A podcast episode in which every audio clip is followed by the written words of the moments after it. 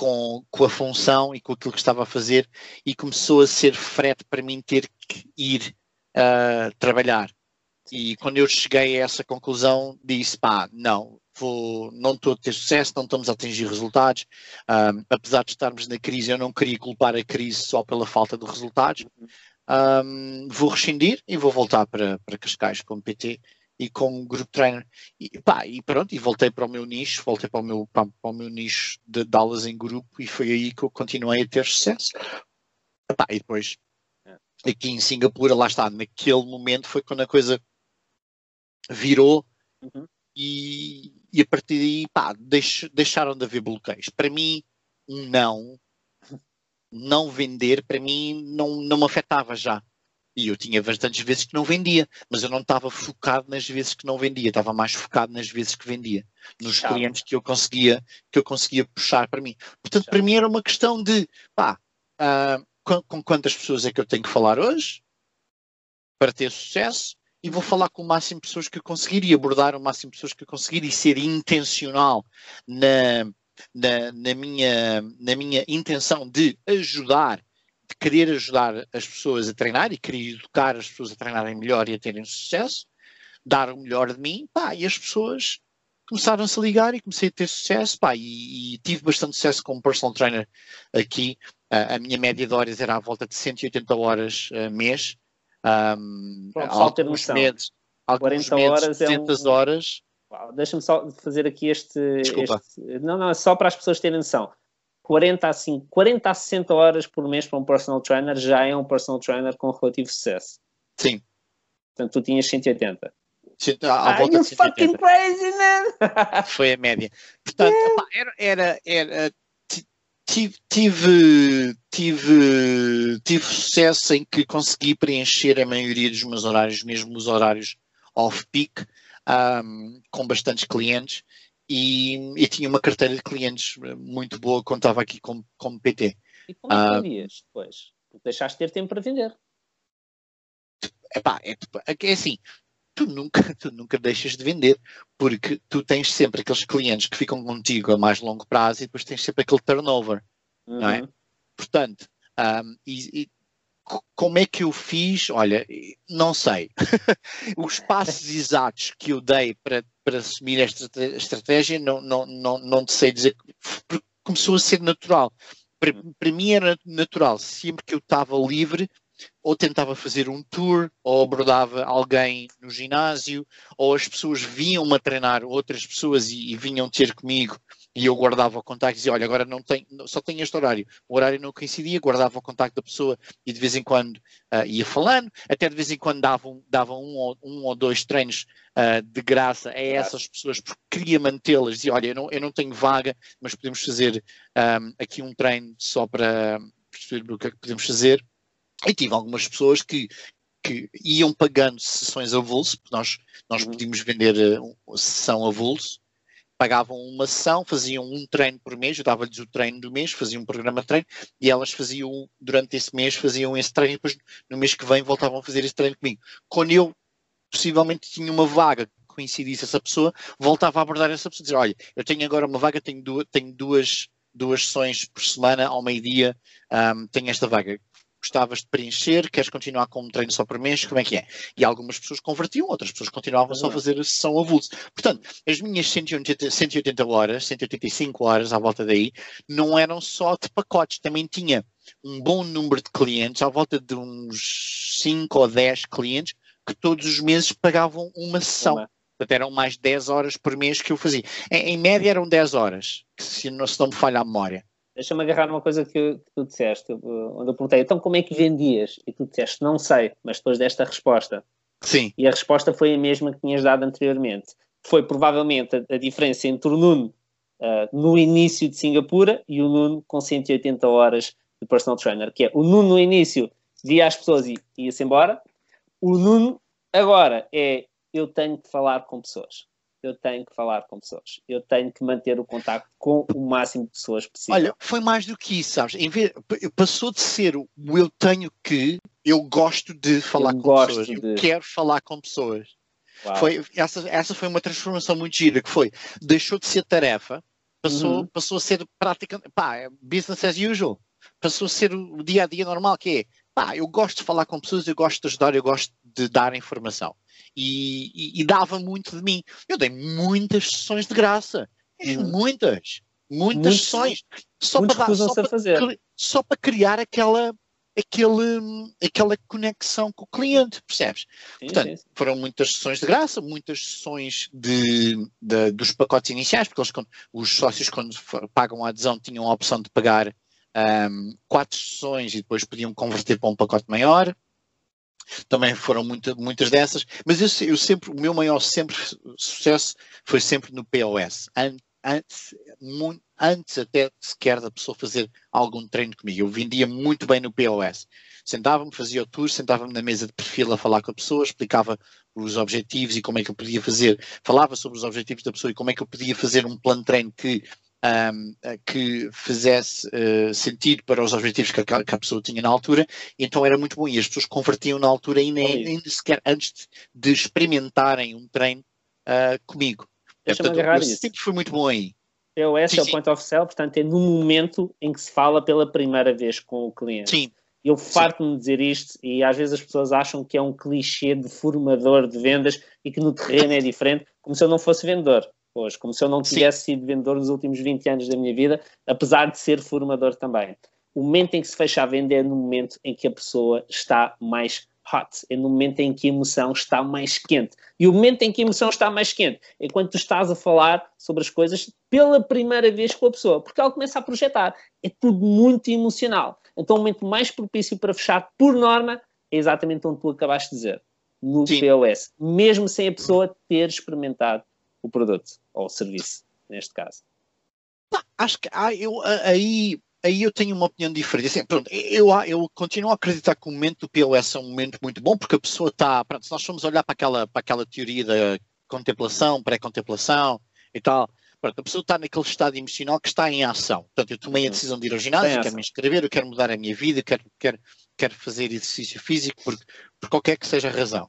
Uh, é um bom momento. Mas, mas também depende de quem está do outro lado, percebe? Sem dúvida. Depende de quem está do outro lado. Eu, eu tinha colegas meus que eram muito bons. Uh, nós, como é que se chamava no Home Space? Na OI. Nós chamamos, OI. Orientação era inicial. orientação inicial. Era o primeiro nós, treino. Eu, eu, tinha colegas que eram muito bons na OI, mas na, na, no POS, ih, nunca. Ou muito raramente. Eu era ao contrário eu, eu não tinha tanta conversão na, nas orientações iniciais, aqui, aqui, estou a falar só especificamente de Singapura, não estou a falar é, sim, Portugal, sim, esquece, sim. Portugal perdeu. Na, mas aqui em Singapura eu não tinha, não tinha tanto rácio de fecho nas orientações iniciais, mas eu também não fazia tantas orientações iniciais quanto isso, porque eu fazia uhum. muito no POS. Ah, portanto, ah, o meu rácio de fecho de orientações iniciais era capaz de ser, ser, ser, ser 30%. Já Bem, não é mau, já é excelente. 30%. Na, no POS a coisa já era mais acima ah. dos 50%, 60% até. Um, sem, sem, dúvida que vai depender sempre da pessoa que está do outro lado e de ti, depender daquilo que é a tua preferência. Um, o, o, meu grande foco é sempre focar, uh, o meu grande foco é sempre focar, o meu objetivo é sempre focar aquilo que é a regra que eventualmente vai funcionar para a maioria, porque há um padrão. Agora, esse padrão Sim. vai estar sempre pendente da pessoa que está do outro lado. Se for uma pessoa mais cautelosa, vai ser mais difícil fechar no POS.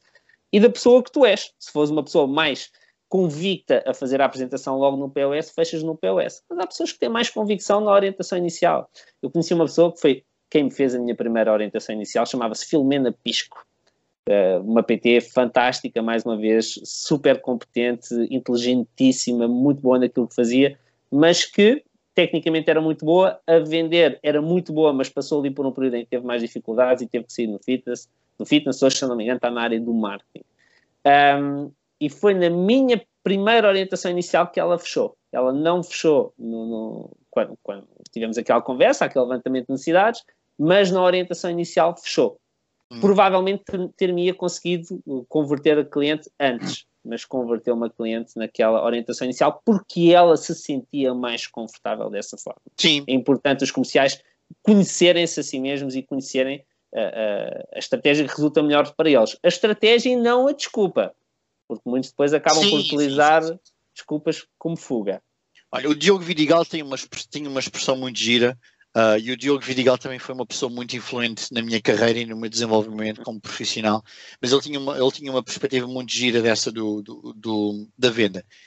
Um, e se eu, não, se eu não estou em erro, era, ele dizia assim: pá, toda a gente sabe vender, tu tens é que encontrar o teu pitch. O teu, o teu, o teu Quando próprio. tu encontras o teu pitch, aí pronto, estás em sintonia, a coisa vai. Percebes? Portanto, para algumas pessoas entram em, entram em sintonia na orientação inicial. Há pessoas que entram em sintonia na, no POS. E lá está.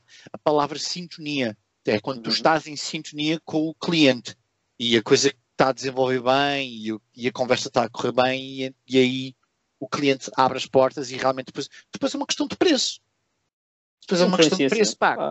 Qual é dentro, dentro, dentro da oferta que nós temos, o que é que é mais viável para nós começarmos a treinar? Longo prazo, médio prazo, curto prazo, como é que vem? E depois lá está, tem que, tem que haver esta, esta hum, jogada de cintura do, do PT, que é uma jogada comercial, que é, ok, ah, eu, eu sempre gostei, eu, eu, eu, eu sempre tive a perspectiva de, pá, eu quero, eu quero agarrar o cliente. Uhum. Portanto, eu quero que o cliente sinta que eu estou a tentar ajudar e não estou a tentar fechar um pacote muito alto. Às vezes, como PTs, nós temos muito aquela tendência, pá, eu estou a precisar de horas e uma manager está atrás de mim e eu estou à rasca, vou tentar vender um pacote grande. E às vezes a coisa não corre bem. Às vezes corre, às vezes não corre. Ahm, eu, eu sempre tive, eu sempre tentei deixar a pressão das horas fora Uhum. e focar muito no cliente, que é, ok, eu quero mesmo ajudar-te a ter sucesso. Tu tens este objetivo, que ou é perder peso, ou ganhar massa muscular, ou quer que seja. Portanto, temos aqui um, um- um caminho que temos que percorrer os dois. Ah, como é que vamos iniciar esse caminho os dois? Dá para, dá ser aqui, dá para, não ser, dá para ser aqui, ou, ou como é que é? O que eu posso explicar é que, neste, se começarmos aqui, poupas dinheiro a longo prazo. Se começares aqui, poupas menos. Se começares aqui, poupas, poupas ainda menos, mas pagas menos à cabeça. O que é que é mais viável? E sempre adotei esta estratégia, em termos de eh, dar a solução ao cliente e não tentar ahm, ah, Empurrar o que mais te convém. empurrar aquilo que mais me convém a mim. Não, é- eu estou aqui para. Eu, tô- eu sou um veículo para promover soluções, para dar soluções ao cliente. Uhum. É essa a minha função como PT. A minha função é: eu tenho uma panóplia de conhecimentos e uma, uma biblioteca de exercícios e, e de conhecimento adquirido que ah, me dá margem de manobra para criar soluções adaptadas ao indivíduo não aquilo que eu acho que é melhor para ele, não, aquilo que é melhor como indivíduo, não é? Pondo ah, tendências à parte, não é? Sempre, sempre tentei ser pouco menos tendencioso. É difícil, mas sempre É tive difícil. esta perspectiva. Pá, não quero ser tendencioso naquilo que estou- a vender. Quero realmente dar a melhor solução ao cliente. Pá, e eu acredito que as pessoas sentem isso. Quando as pessoas sentem que tu estás daquele lado genuinamente a querer ajudar e não só a vender, Uhum. tu acabas por vender sem teres que vender. Tal e qual. O importante é personal trainers ou qualquer outros prestadores de serviços eh, nunca utilizarem isso como desculpa para não venderem, que é o que eu vejo muito acontecer. Ah, eu quero ajudar, sim, mas se tu tentares ajudar sem perceberes que a venda é preciso ser feita, não vais conseguir fazê-lo. Tu disseste uma coisa muito interessante que é ehm, eu comecei a procurar ou comecei a fazê-lo, a oferecer soluções ideais para aquele cliente em vez de ser aquilo que eu, que eu precisava. Se eu precisasse de vender horas, precisasse de vender um pack maior porque andavam em cima de mim. O- eu tive um, um diretor comercial, que era o Alexandre Soto, que hoje é Group Manager. Um, Oh, conheço muito bem. pronto, ele foi meu eu diretor. eu estou aqui a abanar porque está aqui um raio de um mosquito, pá. Eu estava-te a ver e estava-me a lembrar. de- todo- todo- todo- não- nunca tenho mosquitos no quarto. Hoje que estou a falar contigo, está aqui um raio a, pa- a passear à frente do ecrã. Que Qual coisa. debate presidencial, sabes a mosca que pousou no, no vice-presidente candidato do, Claro. do Trump quando houve o debate? Pronto, Mas, desculpa lá interromper. Estavas a falar, portanto, tu tiveste tá, um diretor comercial que era o Alexandre Souto. que era o eu Alexandre, o. Alexandre, o Alexandre é que me foi buscar para a área comercial no Home Place, porque eu Sim. comecei como recepcionista, achando que ia ser comercial, na altura quem me contratou eh, disse que eu ia vender. Não, tu vais vender, claro que sim. Eu, bom, vou para, vou para esta empresa ser comercial. Quando cheguei lá, ele disse, então, o teu horário da recepção? Eu disse, recepção? Então, mas eu não, não vou para aquela equipa que está naquela salinha. Eu disse, não, não, não. Tu vais vender toalhas, vais vender cacifos, vais vender cadeados. Eu disse, man, fui enganado. Só que precisava trabalhar. e então aceitei. eu lembro passado um mês vendi o recorde de toalhas da recepção, provavelmente do Homes inteiro. Vendi para aí, num Open Day, vendi, acho que foram 12 mil euros em toalhas. Foi assim uma cena surreal. Foi assim uma cena surreal. O objetivo da recepção era tipo 20 mil euros e eu naquele dia vendi 12 mil euros em. Foi uma cena estúpida. Já foi em 2006. Foi surreal. Mas quando o Soto me vai buscar, eu sentia muita pressão para fazer vendas. E eu já tinha alguma experiência comercial, mas tinha 19 anos, era, era um menino na altura. Hum. Um, oh, éramos todos, pá. É, é, verdade, éramos todos e começámos, pá, tivemos o privilégio de começar meninos no, em escolas fantásticas, que era sim, TPH, sim, sim, sem dúvida. E, e, eu lembro-me, de, eu sentia muita pressão para fazer vendas, e eu já vendia, portanto eu estava a conseguir vender, eu só percebi um potencial em mim, mas percebi que eu sentia essa pressão. Ele chamou-me para ir tomar um café e perguntou, então, o que é está a correr? Estou-te a sentir muito estressado. Eu disse, não, não, preciso apresentar, preciso apresentar, preciso apresentar resultados. Ele disse, Michael, vou-te dar um conselho. Quando estás com o cliente, nunca tenhas medo de perder a venda. Apresenta o melhor para ele e não tenhas medo de perder a venda.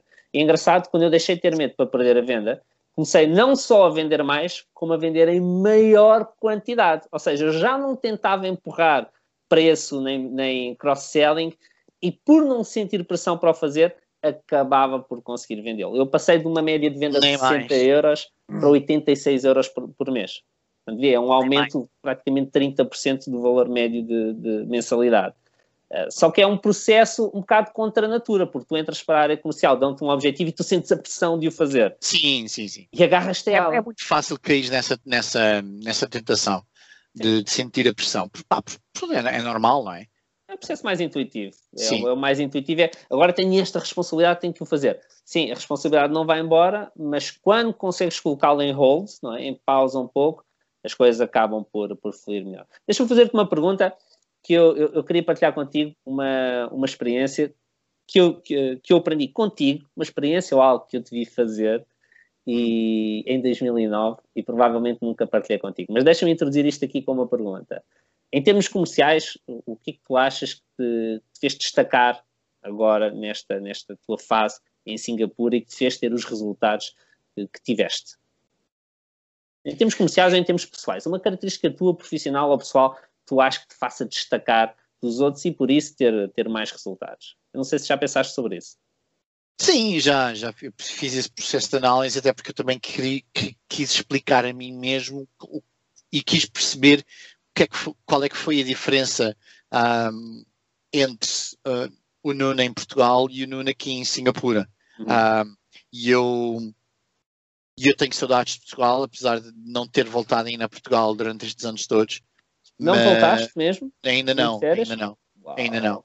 Um, eu quando saí de Portugal estava num estado emocional diferente do que estava agora. Estava zangado, estava, uhum. estava numa posição menos uh, positiva e, e, saí, saí. Eu, eu, eu, eu, na altura estava a dizer que saí zangado com Portugal, mas eu efetivamente estava zangado comigo mesmo Sim, claro. e estava decepcionado comigo mesmo. E isto teve a ver com o processo de da aceitação de ter falhado como fitness manager, de, depois de ter tomado a decisão de voltar como PT e grupo treino, depois a crise e os erros que eu cometi em termos financeiros que me pesaram muito. Portanto, tudo isto pesou, pesou muito em mim na altura e eu estava num estado emocional diferente. Eu acho que, em, em, primeiro lugar, a diferença foi essa. Foi quando eu vim para cá, as coisas, as perspectivas começaram a ter que mudar, porque eu não, eu não me podia dar ao luxo de estar triste, zangado ou desmotivado, ou quer que seja. Eu tinha que cumprir. Ponto eu não podia dar ao luxo, queria só reforçar Pronto, essas Ponto final. A primeira, a primeira instância teve aí foi, eu não podia dar ao luxo de falhar, porque eu tinha responsabilidades em Portugal que tinha que, que tinha que cumprir e tinha responsabilidades aqui que tinha que cumprir. Portanto, essa foi a, foi a primeira instância. A segunda instância foi que eu genuinamente comecei a dar-me mais de mim ao, ao, às pessoas e a querer ajudar e influenciar elas de forma positiva através do exercício físico. E acho que foi isso que fez, fez a grande diferença, que fez com que as pessoas se começassem a ligar a mim e que, ficassem tão abertas a, a quererem fazer serviço de PT comigo. Foi, um, eu, eu, eu genuinamente quero ajudar pessoas e genuinamente quero ser um, um, um, polo positivo na vida das pessoas. O fitness é, é, é o instrumento que eu uso para isso. Hum? E, e, e, acho que foi, e acredito que foi aí que fez a diferença, foi o, o, juntar destas duas coisas, foi um alto nível de responsabilidade que finalmente eu comecei a ter, uh, que eu não tinha muito essa, não tinha muito esse sentido de responsabilidade em Portugal, e, e o facto de mudar de país e, e, ao mesmo tempo ser pai, porque uhum. isto conheci tudo ao mesmo tempo, em que fui Sim. pai em 2009 e, e nesses dois anos o crescimento, para quem é pai sabe como é que é, quando tu te entregas à função de pai, é uhum. pá, o teu nível de responsabilidade e a tua perspectiva para a vida muda, percebes? Portanto, tivemos, tem este lado de responsabilidade que começou a ter a subir muito e, e tive que tive que fazer as pazes comigo mesmo de que uhum. tenho que cumprir, ponto final, e o querer genuinamente ajudar as pessoas.